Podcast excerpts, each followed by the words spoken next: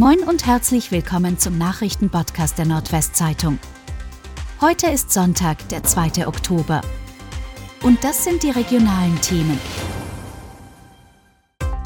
Oldenburger Kramermarkt startet mit farbenfrohem Umzugsspektakel.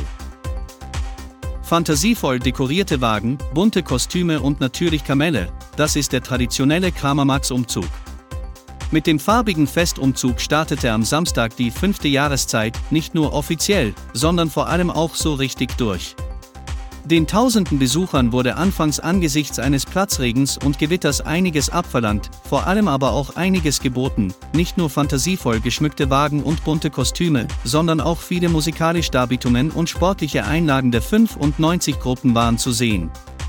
Bis zum 9. Oktober wird auf dem Festgelände gefeiert. Werder Bremen überrollt Gladbach und sorgt für einen Clubrekord. Bremen hat sich dank eines Rekordblitzstarts in der Fußball-Bundesliga noch dichter an die Europacup-Plätze herangepirscht. Der in der Anfangsphase wie entfesselt aufspielende Aufsteiger gewann sein Heimspiel am Samstagabend gegen eine lange Zeit überforderte Borussia aus Mönchengladbach mit 5 zu 1 und sprang auf den achten Tabellenplatz vor. Die Angreifer Niklas Füllkrug und Marvin Duksch sorgten mit ihren frühen Toren für eine Bestmarke in der Clubgeschichte. Nie zuvor hatte Bremen in einem Bundesligaspiel nach 13 Minuten mit 3 zu 0 in Führung gelegen. Stadt Emden sieht keine Gefahr durch untergegangene Yacht in Petkum. Seit Monaten erregt eine versunkene Motorjacht die Gemüter in Petkum.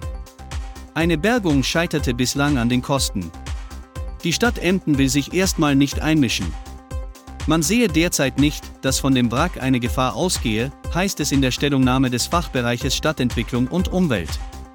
Seit das Boot in dieser Form in der Petkumer Mode liege, seien weder Öl noch Betriebsstoff ausgetreten. Eine Umweltgefährdung sei derzeit nicht zu erwarten. Auch andere akute Gefährdungen seien derzeit nicht erkennbar, so die Stadt. Mehr Solaranlagen für den Kreis Aurich gefordert. Für den Landkreis Aurich wird ein konsequenter Ausbau im Bereich Solarenergie gefordert. Mehr Photovoltaikanlagen sollen auf kreiseigenen Gebäuden installiert werden, lautet ein Vorschlag im Umweltausschuss. Vor diesem Hintergrund hat die Beraterfirma Green Navigation das Klimaschutzkonzept mit drei inhaltlichen Schwerpunkten erarbeitet, nämlich eine klimafreundliche Siedlungsentwicklung, klimafreundlichen Verkehr und Öffentlichkeitsarbeit, die den Landkreis Aurich als Vorreiterregion positionieren soll.